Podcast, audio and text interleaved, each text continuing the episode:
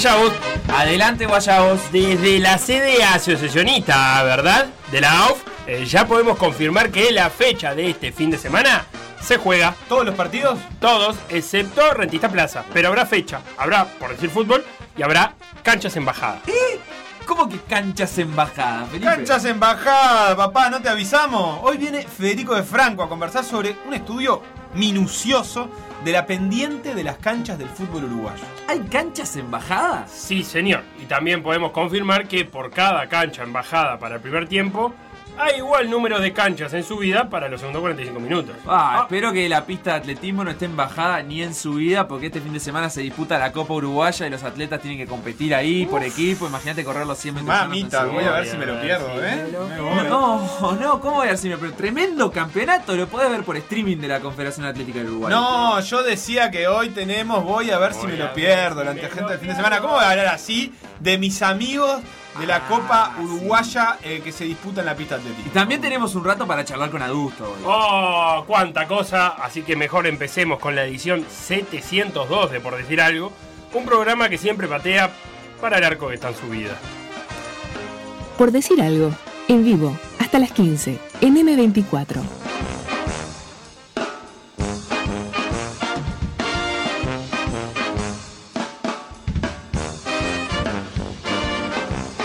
Con el partido postergado entre Rentistas y Plaza Colonia, ¿Y si pero el con. mundo se acaba. No, no, dale. ¿Qué? No, no, no. Decilo, no. decilo, no, no, no, no, no, ya no, ya no, ya- no, no, no, no. Si el mundo se acaba, Rentistas y Plaza Colonia no van a haber jugado. Por ejemplo, si acaba el lunes, eh, va- el campeonato uruguayo va a quedar con un partido ¿Viste la atrasado. patada que pegó el 19 de Atena? No. Pero lo agarró. haciendo un programa de radio, Felipe. Pero hay fútbol. Sería- ¿Viste la camiseta apretada que tiene. Guren? Eh, a- la a de lo Atenas- Tincho Rodríguez. La de Atenas cobró Tincho Rodríguez. No, pero era igual a la del Tincho. Bienvenido. Martín. En esta entrevista que te estamos por Sí. hacer ahora, te Hola, quiero hacer Tincho. una pregunta. Sí, nunca fui modelo de ¿Puede- ropa interior como ¿Puede Uren, ser por ejemplo. eh, que hayas dejado las camisas? No. No. Ah, porque últimamente te vi de remera. Hoy te vi llegar y dije, qué raro está de remera. Alzaroli fue de Hace camisa. calor, hace calor. Dubi, dubi, du, decía una ¿Y canción. la camisa no va con el calor?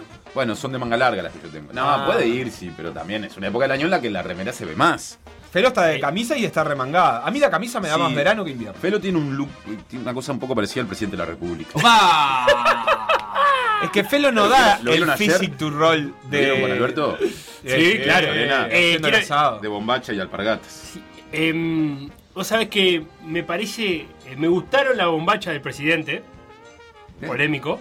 Pero no las podría usar porque sería dar un campo que yo no tengo. Yo creo que vos tenés physic to roll suficiente para. justamente para. vez que decís físico. ¿Cuándo será el día que- que en este país podamos decir me gustaron las bombachas de la presidenta? Ah, No, polémico. Ya para la bombacha es un. Para eso tiene que haber una presidenta y se le tiene que ver un Sí. día la bombacha. La bombacha. Claro. Capaz que un poquito, así que se La bombacha eh, no es una prenda femenina. En el caso como En el pantalón, campo no. En el caso de, claro, el campo la, no. la china no usaba bombacha. Pollera. Pollera y listo. Claro, Sí. China es pantalón. Explícame lo de Physic to Roll que dos veces lo dijiste y no te dejamos terminar. Para mí vos tenés pinta de... No, no quiero ser duro, pero... Dígalo. de- de- bueno, lo dijo el Tincho, del presidente de la República.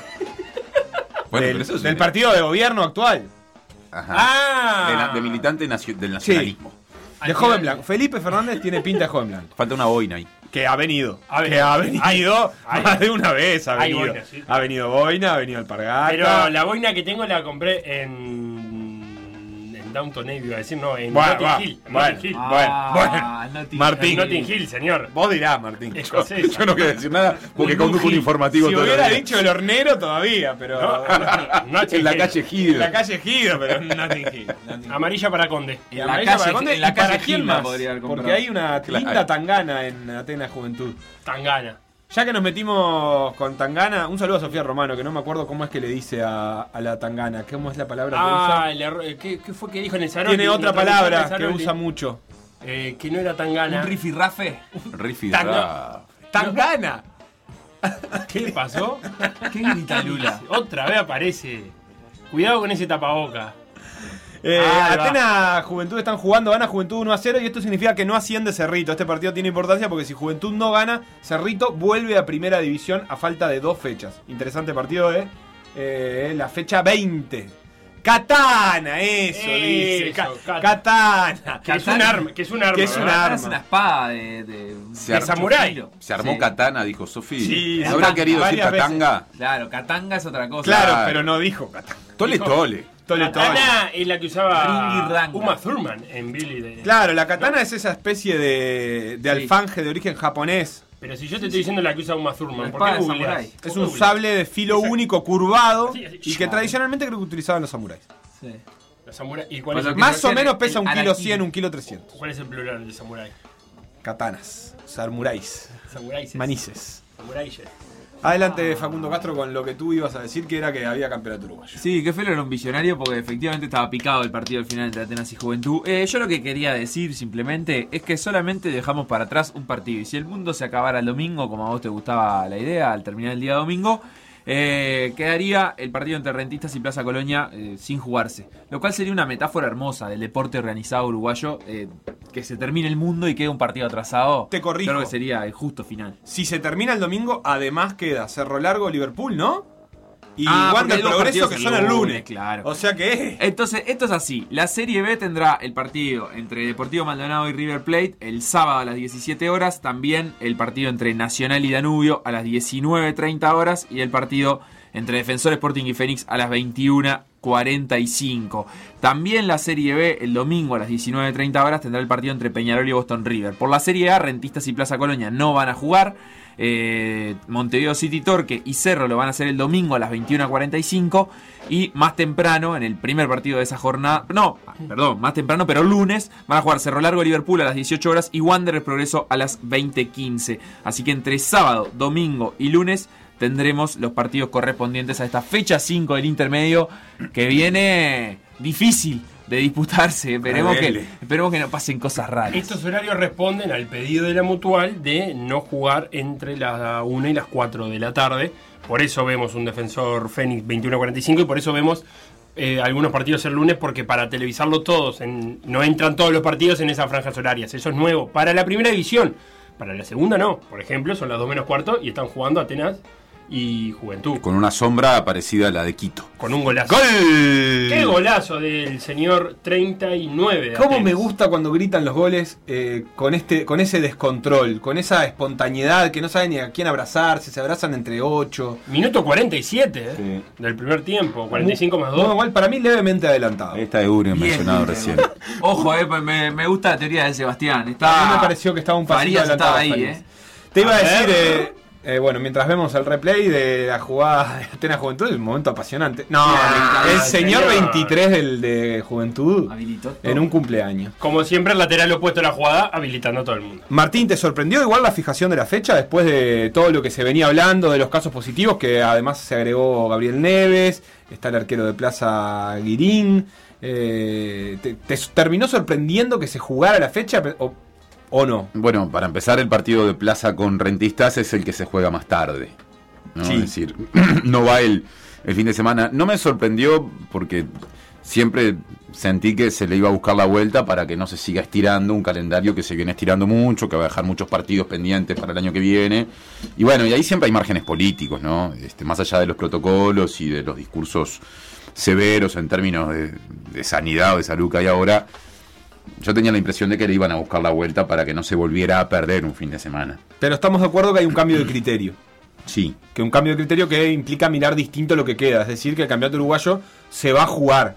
eh, y se va a jugar aunque haya casos positivos en los planteles. Eso es un cambio de criterio. sí, sí, está claro. Este, evidentemente en eso pesó la mirada organizativa que seguramente generó charlas por fuera de la cuestión sanitaria que tienen que ver con el manejo político de la situación.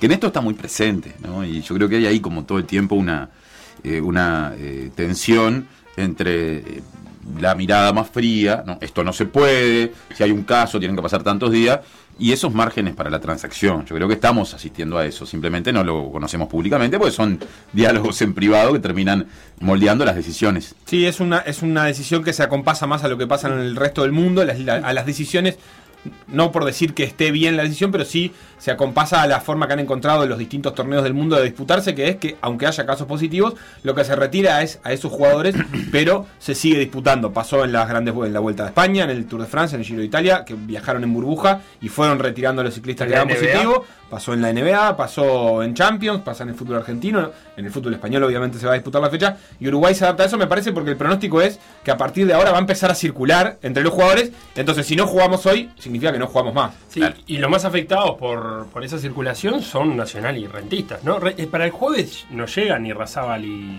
Rolín. En, en realidad, ah, para el jueves... eh, Rolín seguro que no, porque para el jueves- positivo. Ah, Partido bueno. con plaza de rentistas, ¿no? Eh, Rolín capaz que no, va a tener que tener un, un hisopado negativo. Pero eh, capaz que sí porque fue, es contacto positivo. no claro, positivo porque por ejemplo Neves hubiera... eh, no, Neves hubiera jugado si no, No, daba Oliveros. positivo. Neves dio positivo. Neves ah, no, positivo, no pero llegaba tampoco. Tampoco podía jugar. Porque el segundo hisopado es el 24, el martes. No podía jugar tampoco por el campeonato local. Ni local ni Libertadores. Yo pensé que no podía salir del país, pero que podía jugar por el campeonato local porque era negativo. Claro, pero. Bueno, pero no. Yo creo que hubiera terminado jugando, ¿eh? Hubiera sido una catástrofe. Y- Porque era positivo. Y lo que pasa que. Bueno, está bien, pero no se sabía. De hecho, se hizo un hisopado el miércoles que le dio negativo. Por eso, pero me parece que estaba esperando ese segundo. Lo que quiero decir es, eh, no sé si llegan Rolín y Razábal, son bajas importantes para Rentista el jueves, lo veremos el, el miércoles. Rolín seguro que no y Razábal capaz que sí. Pero Nacional pierde a Neves y pierde a Oliveros. Eh, supongo yo que tendrá un equipo similar al, al- al que puso en el Saroli. Sí. Vuelve eh, Castro, el Chori, eh, está habilitado de nuevo, tiene el alta de nuevo para poder jugar, que es una buena noticia para Nacional.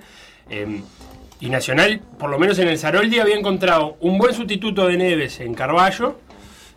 Y me parece que sin Olivero se notó que la defensa de Nacional no es la misma, no, tiene, no da las mismas seguridades. Encontró River eh, a Rollete en una buena tarde, como viene teniendo habitualmente el arquero nacional. Pero creo yo que si le das a elegir Nacional, me parece que siente un poco más la baja de Oliveros que la de Neves. Sí, es que Oliveros es un jugador que me parece que de lo de lo nuevo menos marketinero, porque siempre tendemos a ver con más atención a los jugadores juveniles que tienen gol, que de repente son protagonistas ofensivos, eh, o sea, los jugadores nuevos con, con ese perfil, con más atención que a los que de repente desempeñan otros roles. Pero bueno, de, de lo nuevo defensivo en este caso, con, con ese perfil distinto, me parece que Oliveros es lejos de las principales novedades que tiene Nacional este año y su ausencia se notó el otro día y en la medida en que es un jugador que empieza a vincularse inclusive a las selecciones nacionales, uno también se pregunta, bueno, quién sabe cuánto tiempo más Nacional lo pueda tener porque se ha transformado en alguien muy importante con más de un técnico aparte. Sí, y va a enfrentar a un Danubio que... Y en más de una posición. También, sí, claro, te da dos posiciones defensivas. Y te decía que va a enfrentar a un Danubio que hace tiempo que juega incómodo. Ya creo que desde el mal arranque con el Tato Martín García ha jugado muy tensionado, muy incómodo, siempre al borde del abismo, sabedor de que hoy el promedio no le está dando para quedarse. Eh, y no sé si eso, en realidad no sé, no, eso siempre conspira contra el, buen rendimiento de, de los jugadores, porque si vos repasás el plantel de Danubio tiene un plantel como para no estar peleando lo que está peleando. Pero es difícil sacar lo mejor de los jugadores en esta situación. Sí, claro, porque aparte se les empieza a volver este, casi que obligatorio ganar siempre. Eso a lo que vemos el partido desde el desinterés, es decir, dejando de lado la, la pasión de hincha, nos pone ante las puertas de un partido que puede ser atractivo, con un plantel que, como el de Danubio, promedialmente tiene más que el de los equipos que se armaron para quedarse en primera división, pero no ha conseguido asegurarse eso. Entonces de repente le puede dar en el eh, golpe a golpe con Nacional alguna posibilidad por encima del promedio, pero también lo expone, ¿no? Nacional es un equipo que tiene, ofensivamente tiene una cantidad de, varia- de, variantes muy interesantes eh, y descuidarse le podría resultar muy caro, ¿no? Y que no requiere acumular demasiado juego para conseguirlo, No, sabe más nacional. no, ha ganado muchos partidos sin brillar, pero demostrando que eso le, le termina dando goles, ¿no? Exactamente, hablaban de Danubio. Danubio está penúltimo en la tabla del descenso, 9 puntos arriba de Cerro, a 5 de Boston River, que también desciende, a 10 de Defensor, que es el primero de los que tiene más de una temporada que se salva. En el medio está Deportivo Maldonado, que está a mitad de camino entre Boston River y Defensor Sporting en este momento.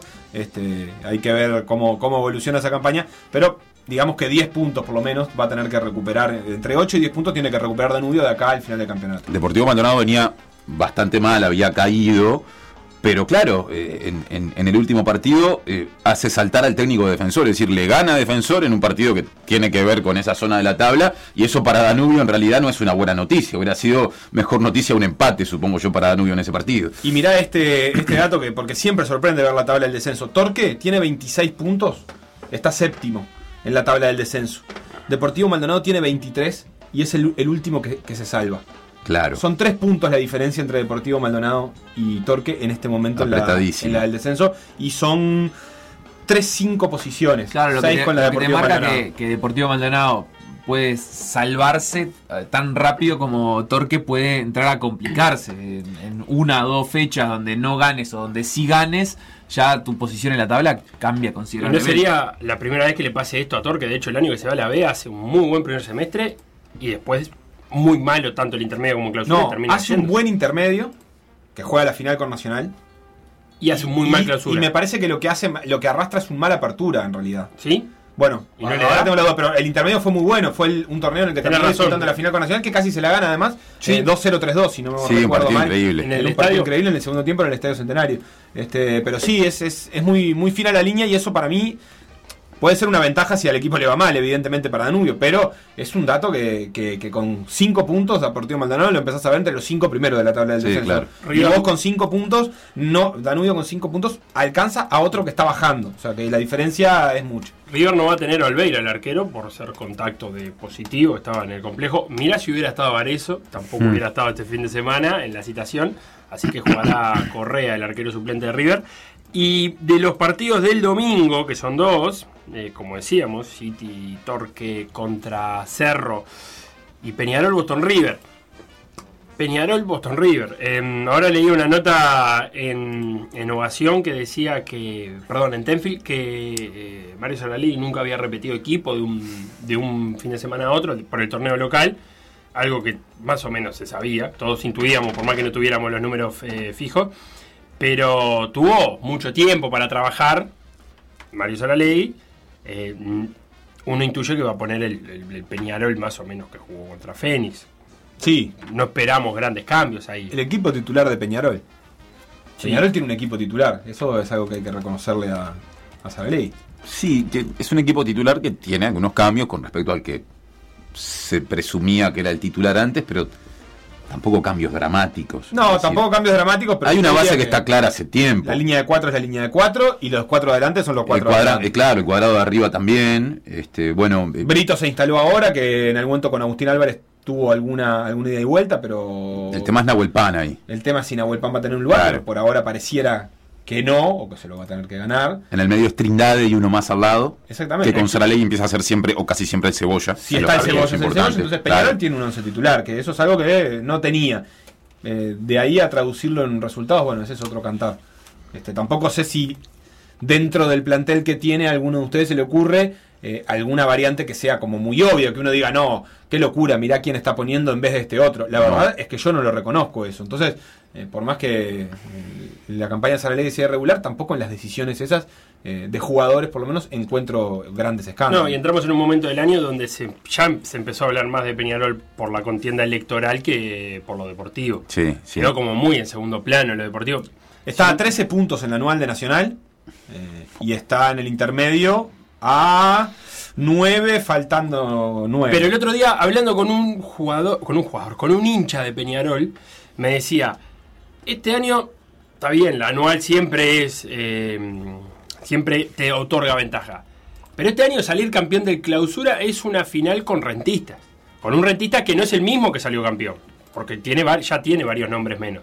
Entonces, el hincha de Peñarol, eh, siempre pensando en el potencial y no en lo que está jugando Peñarol, dice, no es un año en que si vos solamente ganás de clausura estás tan en desventaja, porque el campeón de la apertura no es nacional. Y no va a ser el del anual. Y no va a ser el Eh, de la- digamos, si todo transcurre caminos normales, el campeón del anual no va a ser rentistas, va a ser nacional, que tiene buena Es el distancia. favorito hoy. Entonces vos le tenés que ganar una semi a un cuadro y una final a otro. No es de esas épocas que vos entrás y tenés que ganarle tres veces seguidas a tu rival para poder ser campeón. Claro, Claro. eh, entonces el intermedio puede pasar, vos incluso puede haber, mm, según siempre te hincha, digo, puede estar, la distancia no molesta tanto este año en la anual siempre y cuando logré ganar de clausura. que a esta altura también se, se- se antoja un pensamiento mágico, porque el Peñarol no está demostrando tampoco una reacción como decir, "Ta, ahora en el clausura se acomoda y puede llegar a, a- a puntuar todo lo que no puntuó. Y siempre y cuando puedas ganar el, el uruguayo, porque también están las copas ahí en el medio y Peñarol no está para nada metido a, ni- a- No, Copa claro. Libertadores. Está a cuatro del segundo, que es Rentistas, eh, y Cerro Largo, que están ahí, pero tiene un pelotón de gente ahí que se empieza a amontonar, que con este, manteniendo esta campaña, Peñarol va a terminar en puesto de Sudamericana, no, no de Libertadores. Sí, no hemos mencionado todavía nada de Boston River, que es su rival, simplemente con respecto a las copas. También es cierto que el problema que hay para cerrar el- la disputa del torneo lo antes posible, del campeonato uruguayo, quiero decir, lo antes posible, y esto va a ser recién el año que viene, pone en cuestión hoy cómo se va a hacer para clasificar a las copas internacionales. Porque puede ocurrir que haya que establecer, no está descartado que haya que establecer algún mecanismo que sea, bueno, se pasa raya hoy, aunque no esté terminado el campeonato, porque la Conmebol exige que ya estén los nombres de los equipos que van a jugar. Es decir, puede que haya que tener equipos clasificados antes del final de la disputa de los torneos que, en condiciones ideales, deberían terminar para decir cuáles son los clasificados. Ayer Casales le puso fecha a eso, en la Sudamericana comienza en marzo, pero la Libertadores comienza el 14 de febrero. Sí. el, cin- ¿El 14? Sí, y, había- y para eso había que tener prontos el 5 o el 7 de febrero más tardar, había que tener pronto todo. Con la primera fase previa, lo que Claro. en la jerga le dicen la pre-pre. La pre-pre Libertadores, o sea que vos tenés que llegar, creo que dijo algo así como el 5 o el 7 de febrero, con el 3 y el 4 definido. ¿Quiénes Sí. son el tercero y el cuarto? Pues son los que van a jugar la pre-Libertadores. Creo que el margen de inscripción de lo que les dicen las listas de buena fe, o sea, de los jugadores que van a jugar la, la Libertadores, para ese equipo de la pre-pre es algo así como, no sé, tres o cuatro días antes de esa fecha. Pero el tema es que ese equipo, cualquier equipo en esas condiciones, precisa saber con más antelación si va a jugar la Copa porque se tiene que reforzar. Entonces, no es que hasta el 12 de febrero tenés tiempo. Hasta el Tiene 12 que de febrero- viajar y tiene que planificar por supuesto, viajes. o sea, yo creo que vos no podés empezar febrero sin saber qué equipo menos de 15 días después va a estar debutando en la principal Copa del Continente. Sí, ahí hay una comisión formada con Cerro Largo, Danubio, Peñarol Nacional Liverpool, por supuesto. y Liverpool, Sí. Palma, Del eh, y los delegados de Nacional Peñarol y Danubio, que se me escapan los nombres, para definir eso. Y que sea cual sea la decisión, va a ser problemática. Eh, Eso de, Sí, claro. de- de por descontado que va a haber gente que se sienta perjudicada. Pero a mí, no. sí, lo que me parece sano es que va a ser una decisión de los clubes y que votarán los clubes, pero la decisión, las opciones parten de los clubes. O sea, no hay, no es la AUF, la dirigencia de la AUF que dice estas son las opciones, son los delegados de cinco clubes que van, eh, van a tratar de pensar cuáles son las salidas de este entuerto. Eh, Boston River quería decir algo, viene de mm, bueno de la salida de Abreu y de empatar 0 a 0 con Danubio en un partido que eh, es un empate que no termina, me parece a mí, sirviéndole a ninguno de los dos, pero que claro, tienen los dos tanto miedo de perder puntos que prefieren de última ir sumando de a uno y que apriete y que se suba el agua sobre el final del torneo que ahora.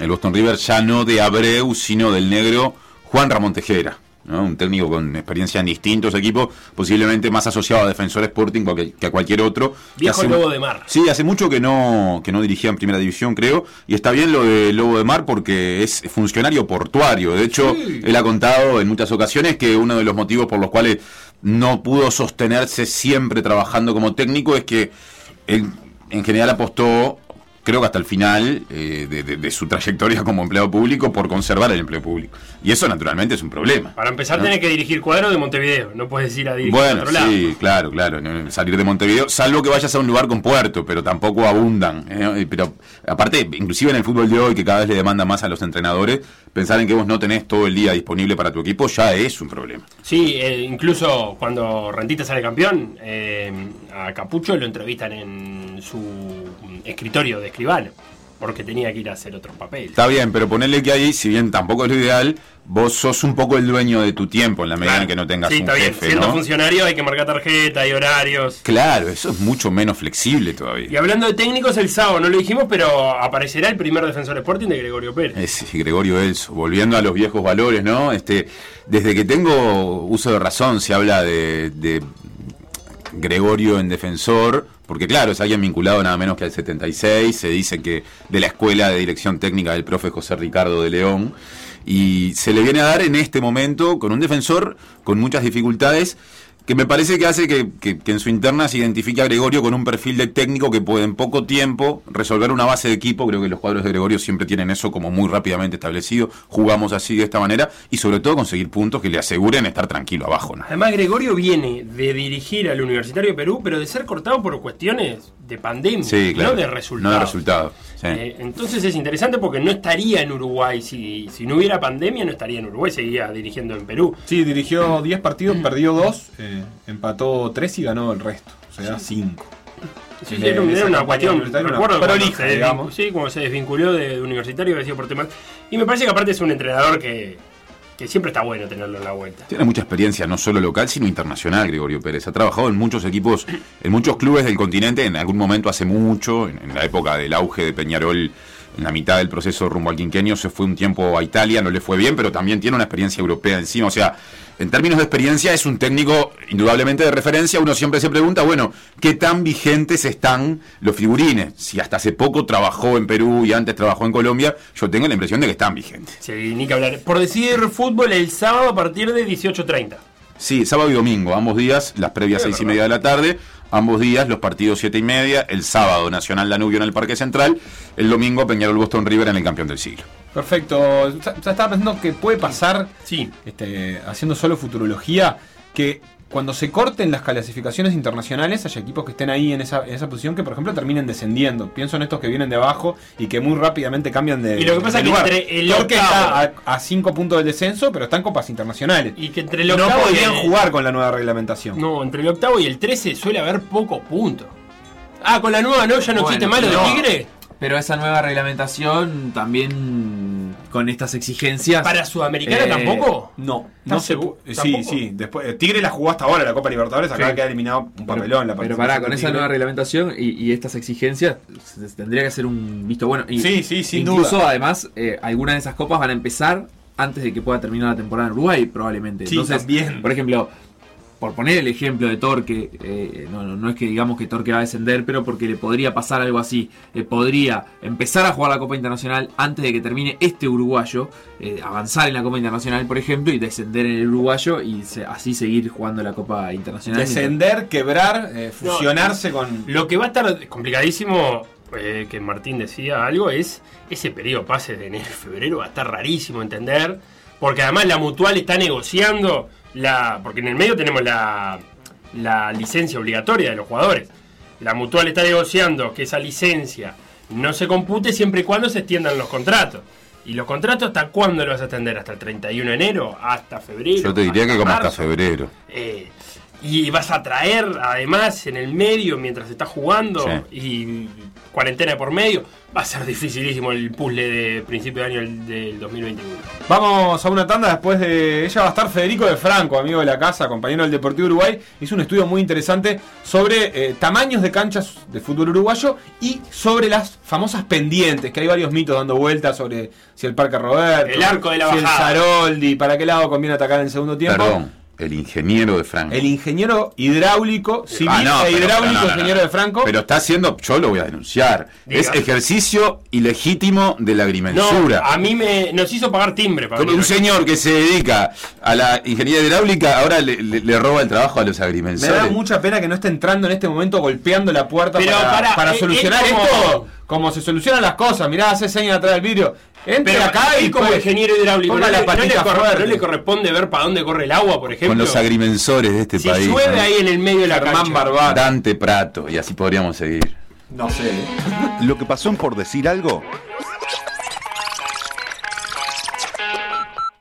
Revivirlo en pda.uy o buscar los podcasts en Mixcloud, o Spotify. En PDA Radio solo sabemos que no sabemos nada. Por eso traemos a gente que sabe. Gente que sabe.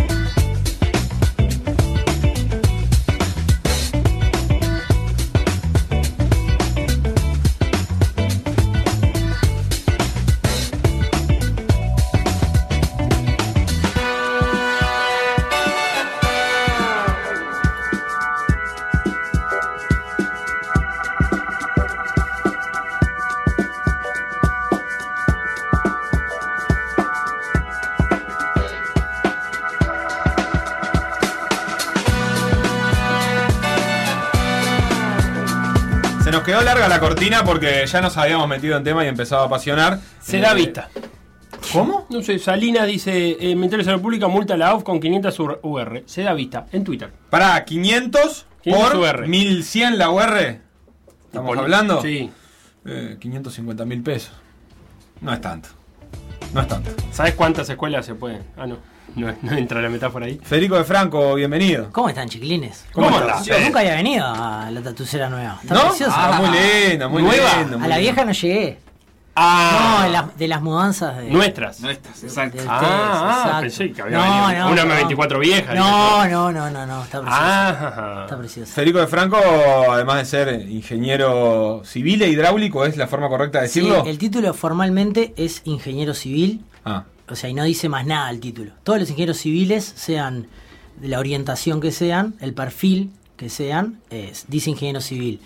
Si uno emite la escolaridad, uno puede darse cuenta que hay ingenieros civiles, eh, eh, perfil construcción, vial. ¿Vos haces puente? No, Está, no, listo, no. está. Vos Pero sí, hidráulico te ambiental. encargás de los charcos, Eh, De cada la- charco de, de las aguas. La caca y la lluvia. La caca y la lluvia. Tenemos para hablar del colector nuevo. Eh, ¿De qué colector nuevo? Uno que van a hacer unos super colector que lo quieren sacar para. En Buenos Aires. Sí. Ah, Ah. bueno, el emisario. Bueno, Sí. nosotros tenemos uno nuevo, recién inauguradito en Punta Yeguas.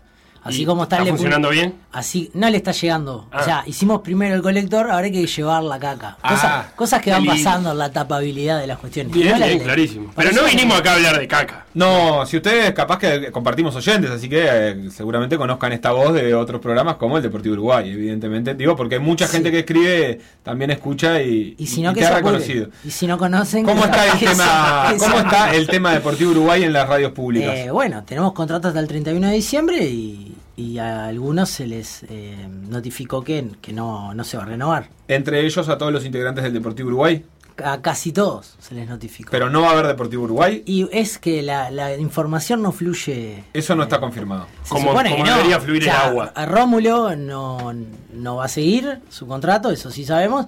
Y el Deportivo Uruguay, a Rómulo, o sea, el Deportivo Uruguay no Y va a haber. más. Claro, exactamente. No es de eso tampoco es lo que venimos a hablar, pero este informe que estuviste construyendo lo presentaste en el Deportivo Uruguay y nos parecía que estaba bueno eh, poder charlarlo acá. eh, que es un informe, no sé cuál sería el título que vos le querés dar, pero acerca, para mí lo que me sedujo fue tamaños y pendientes de las canchas del fútbol uruguayo. Sí, más, que un informe fue este algo que tenía pensado hace mucho tiempo, que era jugar con algunas herramientas que todos los uruguayos tenemos a partir de hace no más de dos años.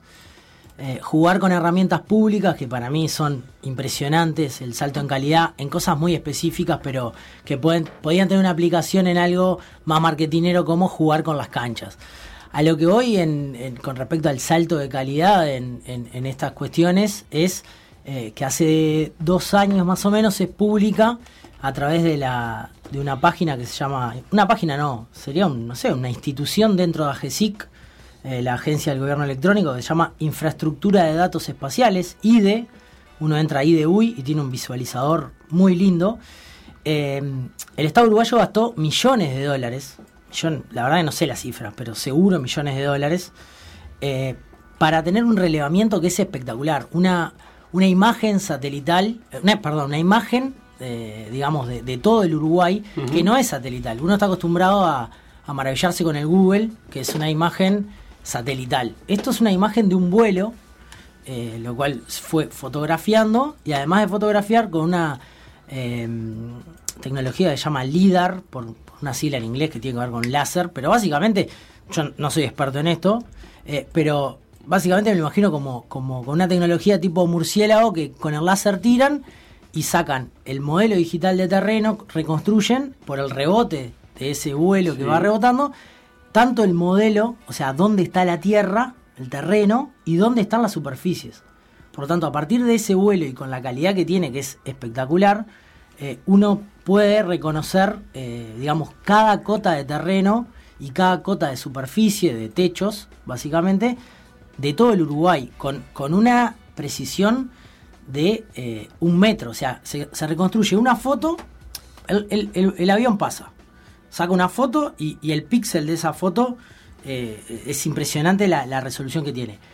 Luego eso, para el modelo digital de terreno, ese píxel en lugar de tener un color, tiene la información de el, eh, la cota de terreno, la- el nivel.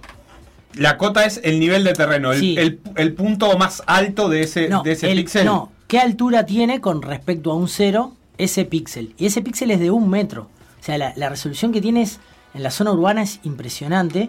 Pensando que el modelo digital de terreno que usa el Google para ver, a ver si en la bici agarro la subida o no, es como de 90 metros. O sea, en 90 metros hay una, un valor del, del terreno. en este caso es por metro. Lo como- tengo abierto el sitio de infraestructura de datos espaciales, eh, ide.uy, tiene un visualizador y de hecho estoy viendo la radio acá, si no me equivoco, y se ve con mucho punto de detalle todas las terrazas de Claro, Montevideo. uno, uno podría ya saber eh, cuán alto es este edificio comparando el modelo de la Tierra con el modelo de superficie. Uno ya podría tener automáticamente, no tendría que ir a relevar cuánto mide este, este edificio. Pensando en, pensando en, digamos, en aplicaciones, pero hoy eh, el Tincho justo decía antes de irse, ese es un tema de los agrimensores. Claro, el tema es que ahora tenemos, eh, digamos, la información muy pero muy precisa que antes no teníamos. Entonces, esto significa que podemos hacer muchas cuestiones. Lo de las canchas fue una especie de, bueno, algo que siempre quise ver, que es cuál es la cancha más grande, cuál es la cancha más chica, o las famosas pendientes. Con este nivel de definición sí podemos ver. Si no, si agarramos el modelo digital de terreno que nos da Google, No El margen de ver. error no te permite no, ver no puedes ver ni una, no puedes ver ninguna bajada. Es bastante eh, enviciante, me parece esto, porque si te pones a recorrer, solo con ver la fotografía este, del visualizador, eh, podés estar buscando casas de amigos, bares, lugares públicos, etcétera, durante horas. Sí. Este, Bares. ¿Por qué no? Bueno. Y boliches, igual esta foto, esto Boliches, gran pinta, programa. Tiene pinta de haber sido un día tempranito, porque no hay mucho tránsito en la ciudad. Sí, eso me olvidé decir. El, el- claro, el Google es mucho más dinámico en ese sentido y las imágenes satelitales se van renovando. Esto fue un vuelo que fue entre 2017 y 2018, creo, creo que dice ahí. Y uno puede buscar exactamente en esa foto qué día fue. Acá dice algo que eh, ortofotos 2018-2019, no sé si se refiere a eso. Sí, la ortofoto quiere decir que una vez que sacaron todas las fotos en el vuelo, las, las posicionan de manera perfecta, ¿no? Uno, yo qué sé, si vas y tocas un relevamiento, una tapa de saneamiento, algo que habitualmente se hace, eh, calza exacto en la foto. Da miedo, da miedo lo bien que está hecho el laburo y, y la confiabilidad que tiene. Ot- otro ejemplo de cosas que pueden servir, uno se compra el terrenito afuera o, o le quieren vender el terrenito afuera y está medio barato y uno con este modelo digital de terreno uno puede ver, obviamente, cuando hay una cañada o un arroyo, uno sabe que por ahí pasa una cañada o un arroyo, pero hay veces que no hay una cañada o un arroyo constantemente y existe lo que se llama la línea de puntos bajos. Por más que eso no sea una cañada, cuando llueve Se inunda. Va, va a ir va por ahí el agua. Con, con- con este nivel de detalle, con, con algunas herramientas de, de escritorio libres, eh, de manejar sistema de información geográfico, pero muy sencillas, uno puede ya tener eh, es- esa información eh, bastante Y clara. aplicaste esto a las el Estadio. Centenario sí. está divino. No, porque el Estadio Centenario se ve lindo la diferencia, cómo, cómo se apoya la tribuna olímpica en el talud natural y a su vez la tribuna. Se ve, se ve precioso eso. No lo, creo que no lo hice, pero está, está buenísimo para ver. Y aplicaste entonces este esta herramienta a las canchas para ver los desniveles de las mismas. Sí, por un lado la- las dimensiones, que me llevé alguna sorpresa, y también en, la- en las bajadas, que me llevé otras, otras Las bajadas solo longitudinales, digamos. O sea, no, no, No me diste al ancho. habría que, no, no me, no, no. Capaz que alguna se baja tuviste pa- ganas. pa un corner. No, me parecía que era menos influyente, como para decir. Sí, no ah, importa tanto porque no, no otorga una me- ventaja. Claro, entonces en ese sentido no la, no la busqué. ¿Cuál dirían ustedes, chiquilines, que es el metraje de una cancha tipo de fútbol? Si ustedes dicen, ¿cuánto mide una cancha de fútbol? Y 110 por eh, 87. 110 es mucho. 87 dijo. 87 es casi cuadrado, 110 por 90. Ojo, ahí hay, ahí hay- hay una particularidad que, que el mundo FIFA, no en partidos internacionales, pero el mundo FIFA Lo permite. permite que sea cuadrada la cancha. ¿Ah, sí? ¿Cuáles el, son las El medidas? máximo del ancho es el mínimo del largo, 90, 90. Por, por 90. No para partidos internacionales, pero sí está establecido que... Para tu fútbol local la puedes usar. El- Una cancha de la reglamento FIFA, de cada De campeonato. 90 no Bueno, lo bueno chico. es que ahí podés mover los arcos indistintamente, de, de acuerdo, no sé, a cómo se va degradando el pasto, Una, por una locura. Eh, yo digo que en Uruguay jugamos de, en 105 por eh, 68. ¿Cómo lo ves ahí, Federico? Perfecto. Casi. Perfecto. Va, no, le quedó un poquito larga al Felo, me parece. Ah. Pero a ver, ¿en cuánto estábamos? Yo No lo que veo acá de tu relevamiento es que la más larga es el Goyenola, eh, Ah, sí. 108 metros. Perfecto. Y Felo. la más corta es el Paladino, que tiene 103,98. Claro, pero viste que sacando el Goyenola, el resto están muy. Son ca- casi. 104 y imperceptibles. 105. Casi- eh, me llamó la atención. Que Yo haya- pensé que era un poco más corta en general la No, cancha. y que haya tan poca diferencia entre canchas me pareció como muy bueno. O ¿no? sea que hay acuerdo que a 104 o a 105 en realidad tiende eh, el largo de una cancha del fútbol uruguayo. Sí, esas son del, eh, del profesionalismo. digamos. Del profesionalismo, sí, sí, sí. Está bien, sí. Pues hay- sí, encontré cosas raras. Vos fuiste agregando después igual de algunas canchas del interior que ya nos, nos, nos meteremos un poquito más, pero Sí. este y, y el promedio de ancho eh, va de los 72,8, el Goyenola también. Está ancho. El- y la, la más chica es el Minchef, la cancha de Danubio, 70 y- 67,7. O sea que el Goyenola mide 108,01 Una por estancia. 72,8. Es la cancha por más robo, grande. Pero por, pero por destrozo la cancha más ancha y más larga. Me llamó Una la cancha de fútbol brasileño. Me llamó la atención, ¿no? Sí, que, No, no- eh, digo, en la tele no, no sé. Yo la verdad que nunca fui a Goyenola, pero uno no lo percibe tan fácilmente. Una No, se asocia, puede calcular el área, obviamente, muy fácil. Este, una Sí, asocia, como dice Facu, las canchas grandes con Brasil. Y te acabo de poner la las dimensiones de Maracaná y son 105 por 68. Por eso. Pero Maracaná es partic- eh, No, no sé, puse. Maracaná, pero Belo ¿qué querés? Horizonte. 105 por 68 es lo que Siempre mide se dice que Belo Horizonte es gigante. el ¿no? Viera. Maracaná es Claro. igual que el Viera. No llama tiene llama la, llama la Ah. atención eso, ¿no? Llama la atención. Yo esperaba. ¿Cómo, en cómo cu- el centenario no es la más grande ni cerca? El centenario y la otra que me sorprendió el centenario tiene, déjame ver, 105,17 de largo por 67,9 de ancho. Promedio. Y la que está bastante abajo dentro de esto es el campeón del siglo. Eh, bueno, el eh, Jardines, eh, el María Michel de Lazaroff es una también de las más chicas. Y el campeón del siglo está dentro de una cancha chica, 104.8 eh, por 67,9. Sí, todo, todo esto entre, o sea, está bueno para comparar entre ellas, pero obviamente las medidas eh, no son exactamente porque uno lo que hice fue medir arriba de la foto y, y bueno, puede tener pequeñas variaciones. De todas formas, con, con el único que pude chequear la información que fue con Dante Prato, el ingeniero agrimensor que, que fue presidente de Defensor Sporting.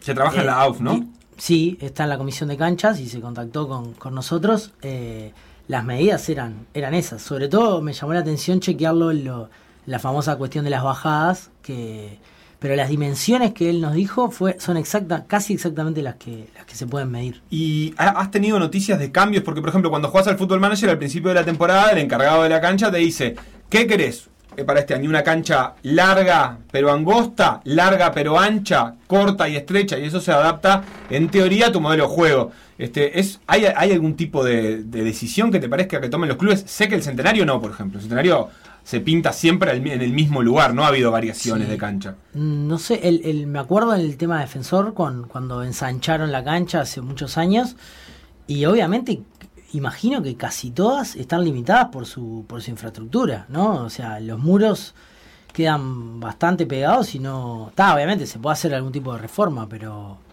No, la verdad que no sé, Sebastián. No hay, sé qué- no hay cambios notorios. Bueno, y en términos de bajadas, Federico, esto es lo más, lo más pintoresco, porque había algunos mitos. Me gustaría que primero nos cuentes cuáles eran los mitos que están circulando sobre las bajadas del fútbol uruguayo. Yo de los mitos, obviamente el que, el que ustedes, eh, el que siempre se dijo fue el del Francini. Recuerdo un gol de Pelusa Magallanes agarrando velocidad en el 95 y que casi se estrella contra la tribuna. Después, eh, un día Agustín Viana, terminando un Racing Bellavista, eh, me dijo, no, en el segundo tiempo, como sabíamos que íbamos para el lado del vestuario, pa, la tiramos larga, no sé qué. Me llamó la atención porque yo nunca me daba cuenta que la cancha de Racing tenía una bajada, pero ellos lo, lo veían bastante bien. ¿Y qué otra cancha era que.? No, la de Racing, la de Defensor. Y no La de Racing, el parque, Bueno. la del Parque Roberto es, el- el- La del Parque Roberto es famosa. es la famosa. Y hablábamos con Tincho en la pausa que el Zaroldi a él siempre le dio la impresión de tener una buena bajada porque desde, la- desde el lugar de- del relato eh, veía como que la tribuna de enfrente empezaba a, a desaparecer hacia el final de la cancha, como que el murito se veía un poco menos y él no sabía si la tribuna estaba construida un poco en desnivel o la cancha empezaba Sí, y yo a tomar cuando, cuando entré la última vez, ahora contra el Partido Nacional, el arco que da a la calle eh, por donde se entra. Pelosi, Pelosi, eh, ves que en cuanto termina la, la cancha, la bajada es más pronunciada todavía. O sea, está la línea de cal Y, y le- a los arqueros le debe pasar mucho también que. Eh, porque es bien marcado que después de la línea acá le arranca una bajada y dice, bueno, esto ya tiene que estar viniendo en bajada porque si no es peligrosísimo. Te voy a hacer dos preguntas. Fede. Vos construiste un perfil de las canchas, digamos, una imagen que visualiza como una gráfica cómo es esa pendiente. Sí, básicamente en realidad, claro, funciona, cual- cualquiera se puede descargar el modelo digital de terreno, que insisto que no es más que una foto donde en vez del píxel tener un color, el píxel tiene la información de- del, del- del nivel de terreno.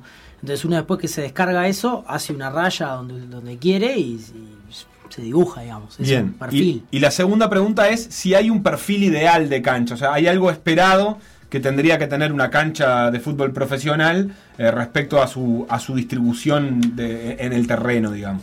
Sí, en realidad, por lo que sobre todo pude hablar con Dante Prato y con algún amigo, eh, creo que en el único perfil que lo encontré fue en el en el, en el campus de Maldonado. Lo ideal sería que haya círculos concéntricos, el lugar más alto sería el centro de la cancha, y en círculos concéntricos ir bajando.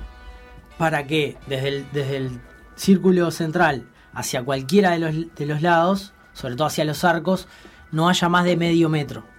¿No Eh, haya más de medio metro entre el círculo no, central y el arco? Incluso no, no es ideal que sea plana. O sea, es- Eso te iba a decir, Tiene, tiene, sentido, porque si no el agua se va a estancar seguramente, salvo que se diseñen, no sé, la verdad que no sé cómo son los grandes estadios del mundo, si tienen un sistema de drenaje que permita que- que no necesite que, la- que el agua escurra superficialmente y ya se vaya Por otro este, lado. por caños, no creo.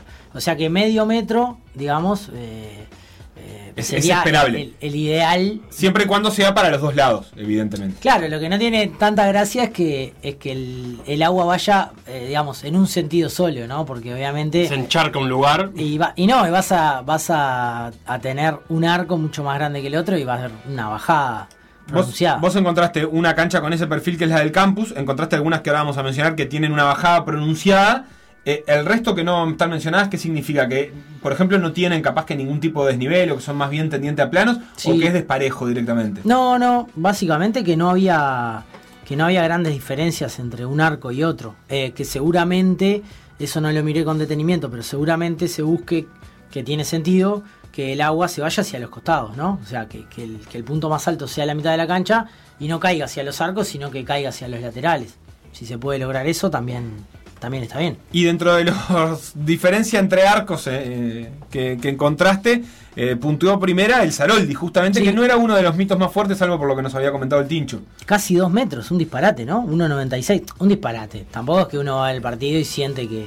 Dos metros quiere decir que, que, que el arc, ¿desde dónde? ¿De la mitad de la Sí, cancha? no, no, no. eh, comparado arco con arco. Arco con arco. Arco con arco. Bien, Exacto. o sea que va a ir, eh, va siendo gradual. Sí, y, y no, no es que en el medio hay una loma Claro. ni nada. Es claramente va de va bajando dos metros. Que obviamente es dos metros en, en 100. Tampoco es que Entra un tipo ahí. entra un tipo. Un tipo grande. Lo- los goleros, como decía Felo, lo- lo- se den cuenta, ¿no? Porque empiezan a ver al otro arquero. No, pero hay, pero hay un arco, si soy dos metros, hay un arco que vos te tiene que quedar más chico que el otro, claramente. ¿En qué sentido? En, en el sentido de que vos lo tenés que. Si está en bajada, me parece que el arco lo ves. A vos te queda como más es grande. Sí, puede ser, sí. Sí, Te sí, queda la más sensación. Claro, de Claro, sí. Hay si que ver una ahí- pelota. Voy a decir una boluda, ¿está? Ah. Si una pelota sale en línea recta desde la línea del arco de uno, eh, pegan el palo capaz en el travesaño de la de enfrente. Si no, claro. Si no, si no acompaña sí. la pendiente. Si no sube ni baja, ni si uno le pudiese pegar rasante, sí, en ese caso sí. No, se va afuera directamente. ¿Cuánto- ¿no? cuánto es la Ah, altura no, del no, arco? dos. No, no, no, 2.13. Pero Dos, más o menos, digamos, Sí. podría, es como que Sí, entraría justita Sí, arriba. Sí, exacto. Bien, En- y- Eso en el Saroldi. En el Saroldi, en el Saroldi. La segunda que. Esa, esa bajada es hacia Pelosi, es decir, hacia donde va la hinchada de River sería. Eh, La, sí, la- la- la parcialidad, la popular. 2.13 dije 2.43. 2.43 el arco. Sí, Ah, me quedé cortísimo. No pega en el palo, pero oh, entra justita. Pega en el techo el arco. Pega en el techo del arco, sí. Eh, eso es hacia Pelosi, que es donde va la hincha de River. Y otra vecina fue la segunda, el Parque Viera. sí, que esa un metro también cincuenta y seis. me llamó la atención, casi igual que el Roberto. Que me llamó la atención, ¿no? Hacia Radio Patrulla, que tiene sentido porque eh, tanto Pelosi como hacia Radio Patrulla, las dos dan hacia el mismo lado, pues la misma calle en realidad. Y obviamente eh, ahí está el Miguelete. O sea, va, va acompañando. A esto, no, digamos, cuesta plata nivelar eso y, y tampoco es una diferencia, imagino, que, que a nadie que a nadie le complicó, supongo. No sé. Eh, estamos hablando de que ahí ese es. River ataca. No, River defiende ese arco, por ejemplo, en el segundo tiempo. Porque los arqueros van, ahora no, por reglamento no van a la Ah, tribuna bueno, de su razón. hinchada. Ah. O sea que en realidad River defiende en bajada. Eh, sí. a ver, pensá en el partido que viste el otro día, Sí, Felipe. correcto. Bueno, pero no hay Sí. hinchada ahora, así que Claro. capaz que se está sorteando, No. pero.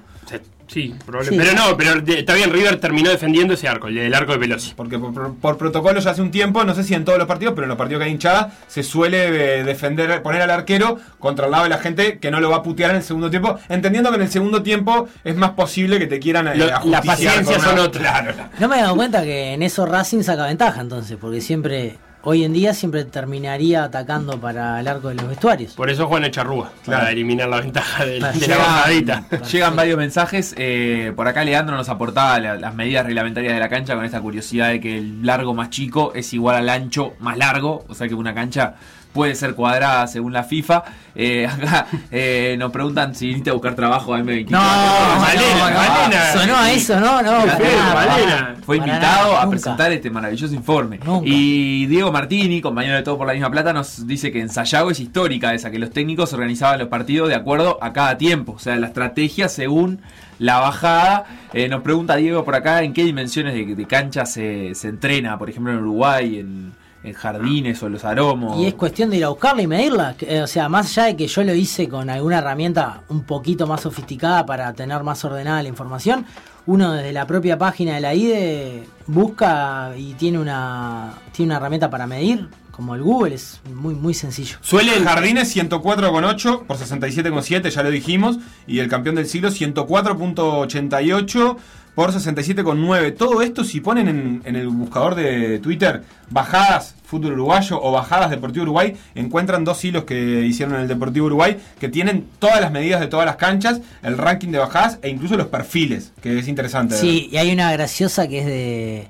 Fa, no me acuerdo, creo que el Rampla de Barrio Obrero de Piriápolis, Sí. que, que tiene una bajada, que tiene una bajada, porque un, un, un, un oyente dice, oh, búsquenla, porque la bajada no era tan grande, pero La tengo lo que- acá, mirá, lo que Federico. pasa que era a partir de los últimos 30 metros. Claro, Entre el, metro, todo. Imposible. sí, entre el metro 0 y el 60 y el 50 no hay nada, te diría.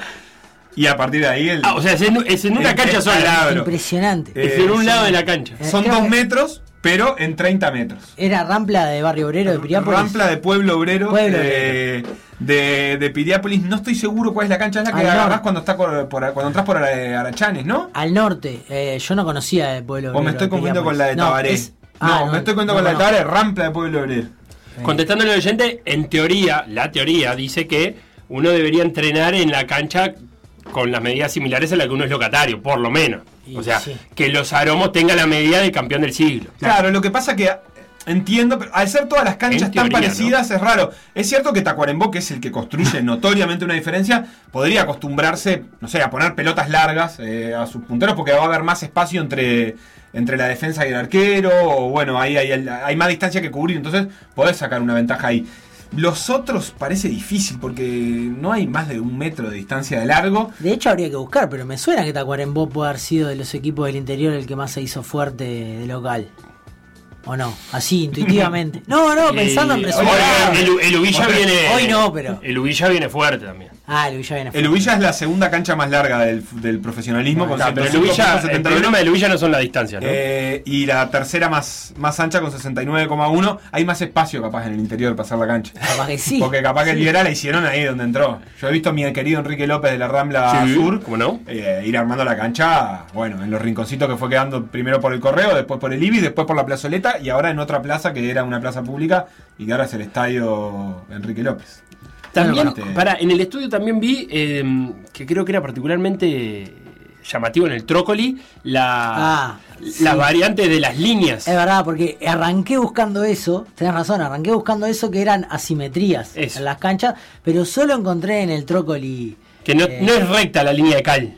No, no, que es, o sea, de un lado que dejaba, creo, pero creo que era 5 metros de diferencia, un disparate. Igual, ojo, eso fue una foto De ese un, día. de un día. Creo que, Creo no. Después, buscando en el, en el Google la imagen satelital, que no es tan precisa, eh, está levemente mejorada.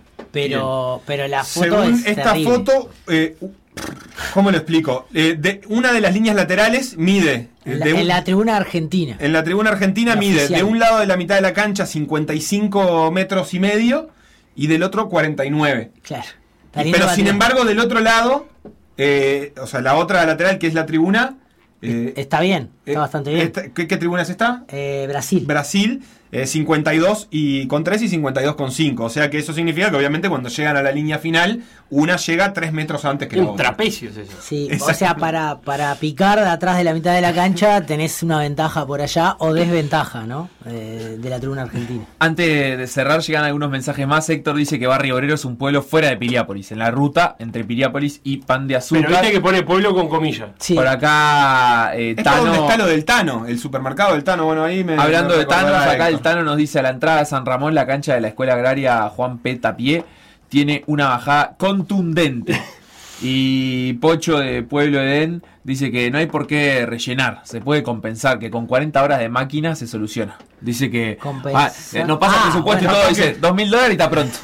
No, está bien. Yo su- supongo que lo que Eh, pasa ahí es que te llevas puesto el pasto, ¿no? Claro, o sea, tenés Sí, que sembrar todo sí, y con lo que te cuesta el pasto del fútbol uruguayo. Sí, no, tal cual. no me cual. lo imagino. Eh, y no pude hacerla del complejo rentistas porque porque la foto porque también me interesó el sintético a ver qué tanto lo vean pero Pero la- se inunda, ya te digo. No debe tener bajada para ningún lado. es ¿eh? anterior creo Claro. la, la foto si no me equivoco Porque- Ah, anterior que tenés sintético.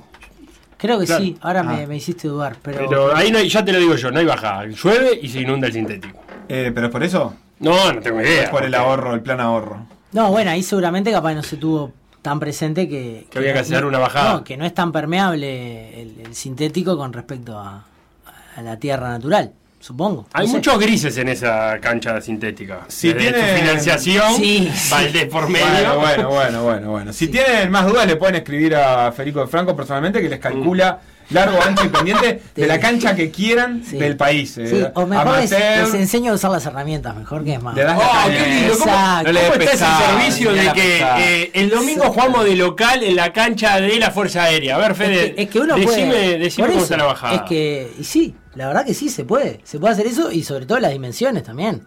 Eh, si- mientras no sea techada, en la cancha de fútbol 5 también se puede. Perfecto, nos vamos a una tanda y volvemos que viene adusto. Lo que pasó en por decir algo.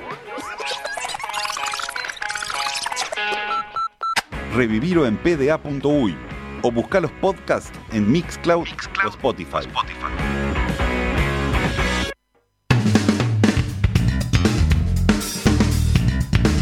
Noticias. Según anunció Andrés Cotini en Fútbol UI, el Ministerio de Defensa renovó varios de los contratos con los atletas integrantes del Sistema Nacional de Vacantes para Deportistas. De las 15, de los 15 atletas que integran el programa, se mantienen 12, sumándose además Hans Hannibal de volei playa, Martín Zócalo remo y Bruno Chetraro también de remo. Cetraro, no inventes. Oh, el Santi Díaz no le gusta eso. Quienes ya no forman parte de la lista son Mauricio López y Jonathan Esquivel de Remo y Mauricio Vieito Voley Playa. La beca le otorga a cada deportista aproximadamente 500 dólares al mes, cobertura médica y aporte jubilatorios, entre otros beneficios. A cambio, se les pide colaborar en diversos proyectos vinculados a su disciplina, desde charlas a alumnos o integrantes de las Fuerzas Armadas, talleres o jornadas de recreación. La Fundación Deporte Uruguay pretende dotar al programa de un mayor dinamismo para que los deportistas puedan ingresar y salir del sistema con más facilidad en función de su presente deportivo. Para esto buscarán evaluar periódicamente a los atletas, analizando su resultado con precisión y exigencia. Noticias. Este fin de semana en la pista de atletismo Darwin Piñeirúa de Parque Valle se realizará la Copa Uruguaya 361. Este año el campeonato de equipos por puntos del atletismo nacional lleva ese nombre por motivos comerciales y el equipo ganador se llevará 80 mil pesos de mercadería de la marca indumentaria que patrocina el evento, 361 grados. El último campeón es el Club Defensor Sporting, que este año buscará revalidar el título, aunque tendrá a Maldonado y a Peñarol como algunos de los principales contendientes. Entre los atletas que van a participar aparece, por ejemplo, la recordista nacional de salto alto, Lorena Aires. También aparece Bruno Josset, eh, recientemente eh, portador del récord nacional sub-20 de salto largo, eh, rompiendo las marcas de, de Emiliano Laza en esa categoría. Por otra parte, también habrá jóvenes promesas en lanzamiento, como los plus marquistas nacionales de jabalina, Lautaro Techere y Manuela Rotundo, eh, que también estarán en la cita. Rotundo tiene 16 años y ya tiene récord nacional sub-18. Está en busca del récord sub-20 y la clasificación al Mundial de Nairobi 2021. Vamos a ver si lo consigue. Por su parte, Lautaro Techera es portador de la marca nacional sub-20, pero también del récord nacional absoluto desde septiembre de este año. La actividad comienza el sábado a las 14 y el domingo desde las 8 y media de la mañana. No podrá disfrutarse desde las gradas, lamentablemente, pero sí vía streaming a través del Facebook de la Confederación Atlética del Uruguay. PDA Radio, en M24, m24.com.uy, pda.uy. El fin de semana viene cargadito de cosas, Facu. Y además de esto que esta competencia, la Copa eh, Uruguaya que decíamos de atletismo, tenemos por ejemplo Liga Uruguaya, el quinto partido entre Nacional y Defensor Sporting a las 21.45 Lindo. del sábado. Bien, y hay fútbol internacional en pila. Mañana a 2 y media el Tottenham con el City, partidazo en la Premier. Mañana a las 5 de la tarde Atlético Madrid-Barcelona. El domingo hay un, un lindo Napoli-Milan. Todo eso es lo que hay que ver. Pero también hay que saber lo que hay que perderse. Para no perder el tiempo, como quien dice. De la mano de los amigos de ver si me lo pierdo.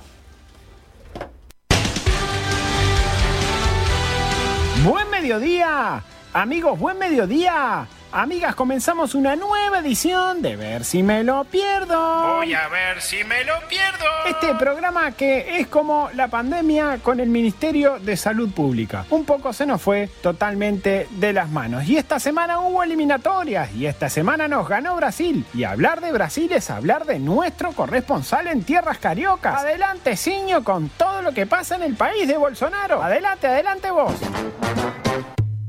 Aló, galera. Es un gusto hablarte con usted. Espero que poder pronto a toda la gente de ver si me lo pierdo. ¡Qué divino! ¡Qué divino, vos! Divino! ¡Qué divino, vos! Bueno, esta semana foi o jogo do Uruguai contra Brasil. A seleção brasileira ganhou no Estádio Centenário por 2 a 0 com dois gols de Arthur, luego de ter muito sorte, ou como dizem vocês, muito bumbum. E depois, um gol de Richarlison, para que o maestro Tavares se valha para sua casa com seu carrinho. Muito triste, que divino! ¡Qué divino, vos! Mas depois da partida, conversamos com Richarlison sobre a vitória do Compartimos a notinha. Adelante!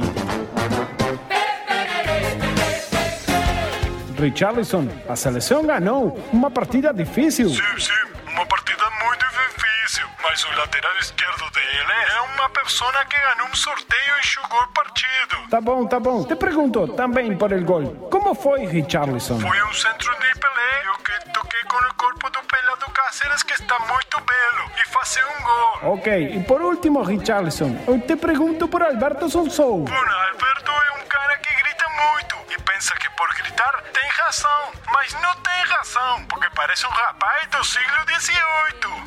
Obrigado, Richarlison. Brasil! Obrigado, galera. Se informou Edson Arantes do Nascimentozinho pra ver se me lo perdo. Que divino! ¡Divino! Que divino, vos! ¡Qué divino, vos! Bueno, gracias, querido Ciño, y nos vamos ya, ya, ya, ya, ya a la información por lo que nos paga antiagenda del fin de semana y comenzamos viernes. Allons enfants de la patrie. Bueno, el viernes tenemos fútbol francés, el clásico de, no sé, ¿de qué será? Vamos a ponerle el clásico del croissant o de la baguette. Bueno, no sé. Juegan PSG Mónaco, Mbappé y un gran elenco que harán que nos perdamos de ver cómo gana el PSG por mucho y así seguirá líder de la liga francesa. No importa, cuando escuches esto sábado... Una pasión la más hermosa, la más loca pasión. Sábado, doble chance a la misma hora. ¿Qué se piensa perder usted? ¿El Atlético de Madrid sin Suárez ni Torreira embichados contra el Barcelona del ruso Kuman? ¿O Deportivo Maldonado contra el River de Fossati que cada vez es más creyente y más quejoso de los árbitros? En nuestro caso, nos vamos a perder los dos. Domingo. Domingo 19.30 en BTV tenemos Fanáticos con Juan Carlos Yelsa entrevistando a gente que muchas veces no es conocida pero que aparentemente hicieron alguna vez un gol. Fanáticos. ¿Fanáticos de qué? Vaya uno a saber.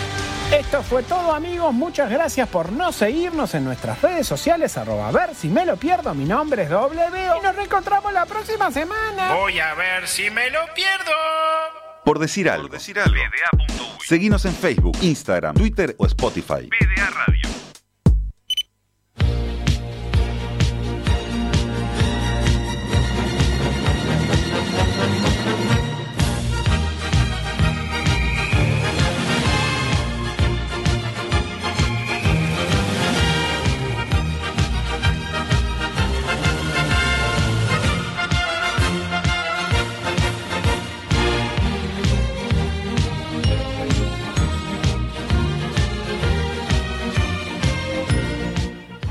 ...90 minutos de partido...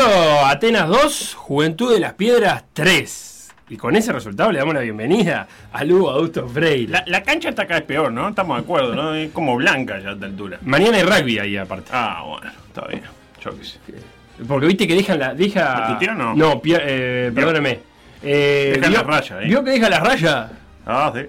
¿Eh? ¿Pero qué no va a hacer de Montevideo, mija? ¡Eh! La verdad que horrible queda. ¿No le gusta? Que ¿Usted- vuelvan las canchas de la B de antaño. ¿Sí? Sí, sí. De ello voy a hablar. pero A ver. No eh, precisamente de, eh, de fútbol, sino aplicado a qué? Al básquetbol. Así que le pido a mi buen amigo Beto, si lo tengo a mi espalda, porque no lo puedo. Ah, ahí está, un poquito de música. Esta fue la. Ay, Fuchile, qué lindo Fuchile. Pensar que la última imagen que tengo de Fuchile no me la puedo sacar más de, de encima. ¿no? ¿Cuál es? La que estaba en situación de pene, ¿no vio? Ah, sí, sí, sí. Usted debe tener una carpeta, ya lo hablamos de Sí, eso. tengo una carpeta futbolistas en situación de pene. Sí, se llama. Nait Hernández. Eh, Migliore. Eh, sí. ¿Y el relator de televisión? Eh, no, es mi amigo, lo respeto. Eh, después está Cáceres con aquel video que estaba. Pues la gente hablaba del pene de Cáceres, pero nadie dijo nada de que estaba Abreu como con una tanguita haciendo así. ¿Se acuerdan, no? Sí, cómo no. El mejor video de la historia del proceso Tavares. Una, una especie de zunga. Eh, de Zumba. Pasa Eh, que no creo que eso fuera muy atractivo para nadie. Y lo otro Eh, sí. Y sí, lo otro me parare que levantaba. Levantaba. Levantaba. Eh, después estaba Lozano, me acuerdo que también Sí. Lozano, Lozano Eh, ¿y el que- Cachilaria? El Cachilaria ahí con dos, En dos- Colombia. dos, este, señoritas en situación de meretrillo. No, pero no en todo en situación de.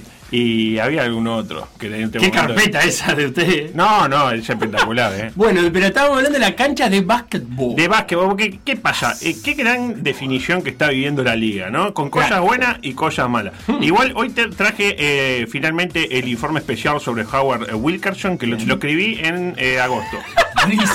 Sí, este, Jugador de Danubio. Mientras estaba jugando el metro. En serio, eh, eh, en ese momento y estaba buscando el momento idóneo y creo que lo, lo he encontrado. Pero antes de ello, algunos comentarios. Estamos matando la esencia del básquetbol uruguayo. Eso es lo que yo quería decir, ¿no? Con Eh, ese mensaje usted. Claro, porque eh, de alguna manera jugar en la Antel Arena, pillo pulidito, uno incluso se puede ver este, en el reflejo. Ya para mi gusto es un lujo innecesario, diría este, el, el- el- el partido de gobierno. Eh, me gusta- Paganini está de acuerdo con usted. a mí me gusta más la cancha con la jirafa de cemento, ¿vio? Con los agujeritos que donde calza la pelota, la número 5, la número 7. Eh, y el polifón. El polifón, eh, y aparte me gusta el polifón sin, no recubierto. El No, polifón no. amarillo. Me- mejor todavía, el polifón recubierto, pero con la cobertura eh, eh, parcialmente rota. Bueno, que es más o menos lo mismo que, que no recubierto, ¿no? Este. Yo sé, decadente. está de última vez la cancha que tenemos, que ya está hecha, hay que usarla porque tampoco Julieta Venegas puede venir todos los días. Pero ya cuando veo equipos con indumentarias que parecen hasta pensadas, ¿no? Porque short y camiseta del mismo color, colores brillantes, hasta me, me fijé que... Un mismo color. Un mismo, el mismo, claro, el mismo color. Colores brillantes y hasta me di cuenta que en, algunos, en algunas instituciones ponen como 35 logos, como siempre, pero todos en una tinta y la misma tinta. Ah, hay mucha prolijidad, dice usted. Demasiada. Para mí demasiado. Yo veo un partido de, de- de la liga y parece un partido de la ACB. Con B, Opa. con B larga, ¿no? que me da un. A veces me da A ver, a ver, de la hora se ve. Este, yo en el Vasco uruguayo busco otras cosas, ¿no? Este, incluso parece que, como lo decían ustedes el otro día, juegan lindo, parece que juegan Parece lindo. que tipo. Extra palle, tiran de tres que hay podrida. Hay una liap. El otro día vi una liap. No, no, y penetraciones, y Aliap también. Aliap. Hay lo- Aliup y Aliap, exactamente. Pero hay una luz de esperanza en todo esto. ¿Cuál es? Peñarol. Se viene Ah, Peñarol. se viene Peñarol. ahí, Peñarol vaya, con la 2021. clásica indumentaria, camiseta raya con el logo ahí del club. ¿Sabes qué bien me perturba la, camisa, la camiseta de Peñarol? Los números están separados. Números separados. Uno piensa que es el 3 y y no, es el 35. Pasa que el 5 queda del otro lado. Bien antibásquetbol. Es lo menos básquetbol que se puede. Porque uno podría hacer una amarilla con vivo negro. amarillo. No, todo franja, logo por acá, logo por allá. Y presentaron el otro día dos de sus figuras. A Panchi y a Tito. Le falta a Micho, Gordo y Cabezón. no, y ya no. tienen a todos, ¿no? Eh, y miren qué hermoso lo que dijo Borsellino. Adelante. Eh, Peñarol para mí es eh, mi vida, o sea, eh, un grande recuerdo con mi viejo que ya no está, mi abuelo, así que nada, digo, mis casas eh, tienen eh, los mástiles de Peñarol en el fondo, o sea, no, es un, un- Peñarol es pueblo y yo soy, yo soy Peñarol, así que feliz, orgulloso. Ergo.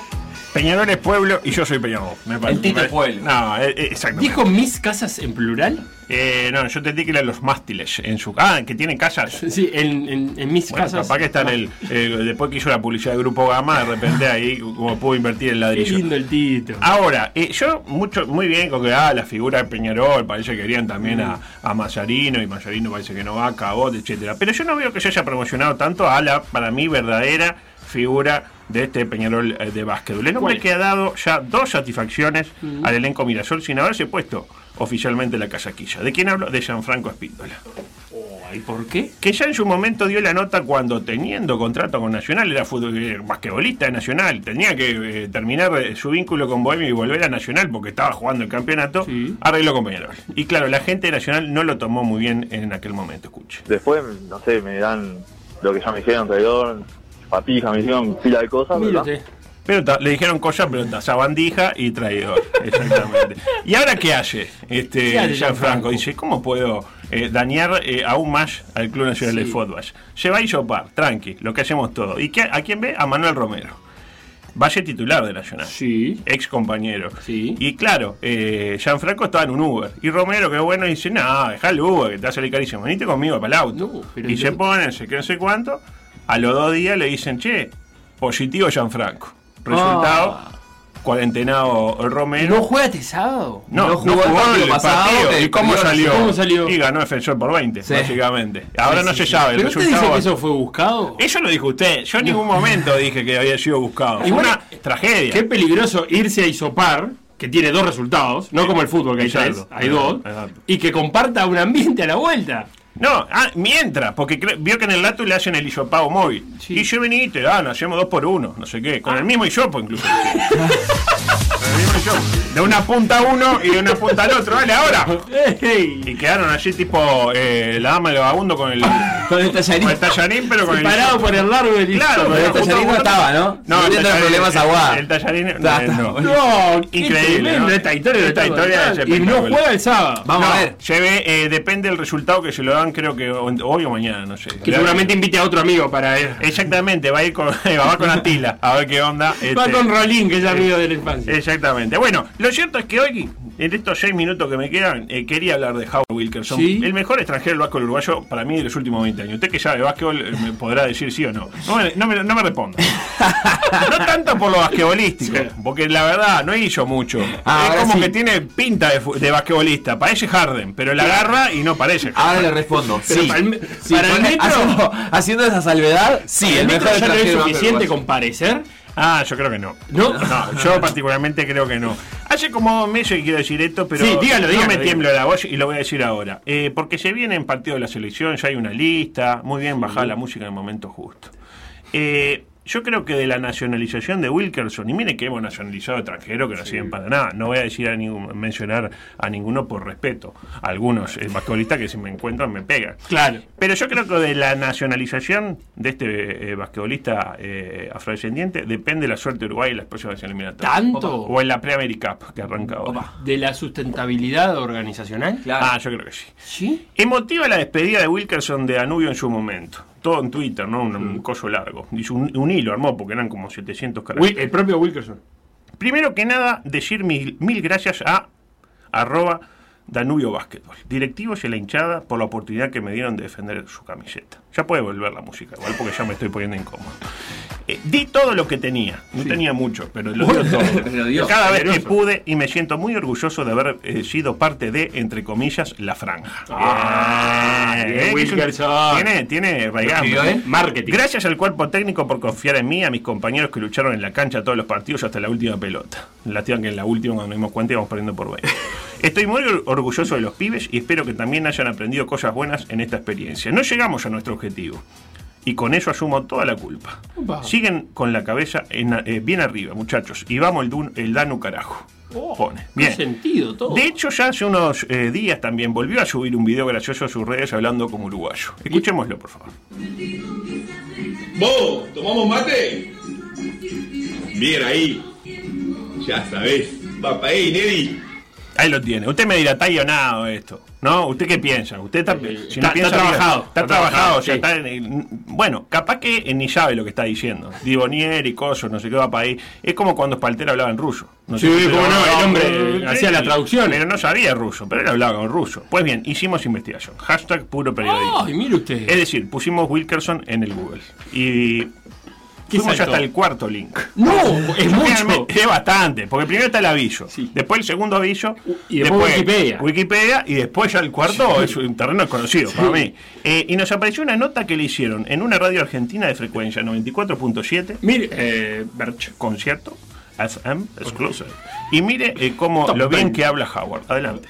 obviamente, pero como a veces sí siento es ah, como la gente me mi- miraba, co- a veces con los policías que me paraba ah, sin razón o, o- o nada. Um, pero lo mo- más común es esa palabra que, que no, no gustamos para nada, es esa palabra negro. Ah, no, no, no nos gustamos porque nosotros tenemos una una fea historia con esa palabra Claro. que usan ah, lo- por los esclavos y todo eso. Ahí lo tiene. ¿Vio que hablaba? Se le entiende. Se lo entiende. Es decir, Aparte una entrevista difícil. No, complicada, con temas que importan. ¿Cuántos años pasaron desde la primera vez que vino Wilkerson a Uruguay? Y usted que ya de Vasco, a usted le voy a preguntar. ¿Y a qué equipo vino este, este basquetbolista? ¿Ya lo conocíamos? Ah, qué gran pregunta. Yo creo que habían pasado cuatro años. No, pasaron bastante más. La respuesta es 2008 y el equipo Goes, el equipo misionero. 12 años. 12 años. Y pero en ese momento destacó.